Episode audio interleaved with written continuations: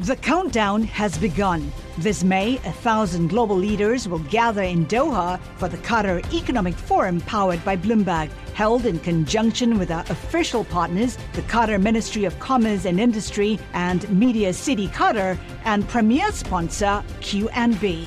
Join heads of state, influential ministers, and leading CEOs to make new connections and gain unique insights. Learn more at QatarEconomicForum.com.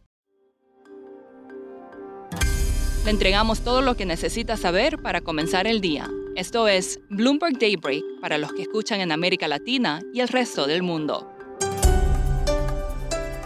Buenos días y bienvenido a Bloomberg Daybreak América Latina. Es jueves 5 de enero de 2023. Soy Eduardo Thompson y estas son las noticias principales. Las acciones de Amazon suben antes de la apertura en Nueva York, luego que se informara que la empresa recortará más de 18.000 empleos. Los despidos afectarán principalmente a las divisiones de ventas minoristas y recursos humanos y representan cerca de un 1% de la fuerza de trabajo de la empresa. No es la única tecnológica que recorta empleos. Salesforce despedirá a un 10% de sus trabajadores. Esta mañana los futuros en Wall Street están casi planos. El mercado trata de digerir señales positivas como más reapertura de la economía de China con señales más negativas como los cautelosos comentarios en las minutas de la Fed de ayer. Hong Kong informó que abrirá gradualmente a partir del domingo la frontera con China. China también eliminará los límites a los vuelos provenientes de Hong Kong y Macao. Por su parte, las minutas de la Fed de ayer muestran que sigue comprometida con controlar la inflación y advirtió al mercado de no dudar de su intención de mantener las tasas altas. La economista del FMI, Gita Gopinath, dijo que la Fed debería elevar su tasa al 5% y dejarla sin cambios por el resto de 2023. Un resultado de las altas tasas, según Goldman Sachs, es que convencería a los inversionistas de vender las sobrevaloradas acciones tecnológicas y concentrarse en castigadas acciones de valor que pagan altos dividendos. Sigue el drama en el Congreso de Estados Unidos. El republicano Kevin McCarthy fracasó tres veces más en su intento por obtener suficientes votos para convertirse en el presidente de la Cámara de Representantes. Los legisladores se reúnen nuevamente al mediodía para comenzar otra ronda de votaciones. La Cámara no puede pasar a otros asuntos hasta que se elija a alguien, ni siquiera pagar los sueldos.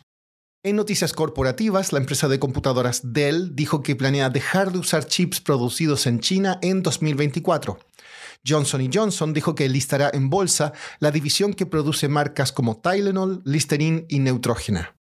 Pasando a América Latina, esta mañana se informó que la inflación en Colombia se aceleró al 13,12% en 12 meses, por encima de lo previsto.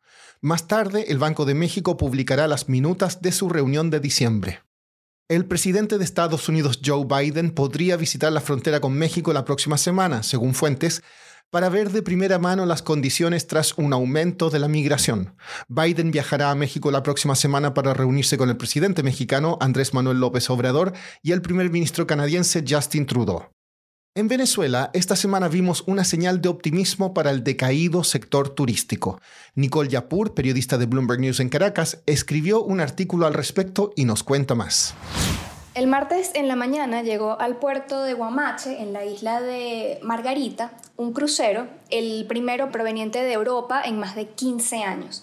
El barco es administrado por una empresa de Alemania llamada Phoenix Rising y llevaba más de 400 turistas de distintas nacionalidades que pasaron el día recorriendo la isla de Margarita de la mano de una agencia local. Para la isla esto es algo muy eh, significativo, ya que, ya que bueno, pues, pues teníamos más de una década sin recibir un crucero que viniera de Europa. Nicole, ¿por qué es importante esta visita para Venezuela? Bueno, eh, los cruceros dejaron de venir a eh, Venezuela a medida que la crisis eh, económica y política fue, fue empeorando durante la década pasada.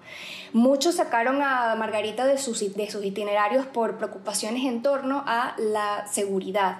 El turismo comenzó a decaer y muchas líneas aéreas suspendieron sus operaciones en Venezuela ante la imposibilidad de repatriar dividendos y el país comenzó a desconectarse como destino turístico. Eh, de acuerdo a los últimos datos del Banco Mundial, el país pasó de recibir más de un millón de turistas en 2013 a menos de la mitad en 2017. Eh, Venezuela es un país que se ha dolarizado mucho, ¿no? ¿Ha servido también para impulsar el turismo? Sí, por supuesto. Todavía no, no, está del todo claro si la llegada de el Amadea, que es el barco eh, que llegó para Margarita, va a implicar el retorno de los cruceros para Venezuela. Por los momentos no hay ningún crucero que se haya anunciado para este año, aparte de la Amadea. El ministro de Turismo dijo que están trabajando para que más barcos puedan venir pronto. Y sí, el uso del dólar ha aliviado un poco la crisis pues, económica que vivía el, el país. Las sanciones que impiden a empresas eh, extranjeras poder negociar con el gobierno de Venezuela eh, complican la llegada de los cruceros, ya que los puertos y los servicios en los puertos son controlados por el Estado venezolano y tienen que pagarse al gobierno de Venezuela. Por último, las altas temperaturas invernales en el hemisferio norte están derritiendo glaciares y obligando a cerrar a los centros de esquí alpinos. Un estudio revela que para fines de este siglo, solo los centros turísticos por encima de los 2.500 metros de altura recibirán suficiente nieve natural para seguir funcionando. Eso es todo por hoy. Soy Eduardo Thompson, gracias por escucharnos. Para conocer todas las noticias que necesita para comenzar el día, revise Daybreak en la app Bloomberg Professional, donde puede personalizar las noticias que desee recibir. También puede suscribirse a la versión solo audio en Spotify, Apple Podcasts o la plataforma de su preferencia. Eso es todo por hoy. Escuche de lunes a viernes Bloomberg Daybreak.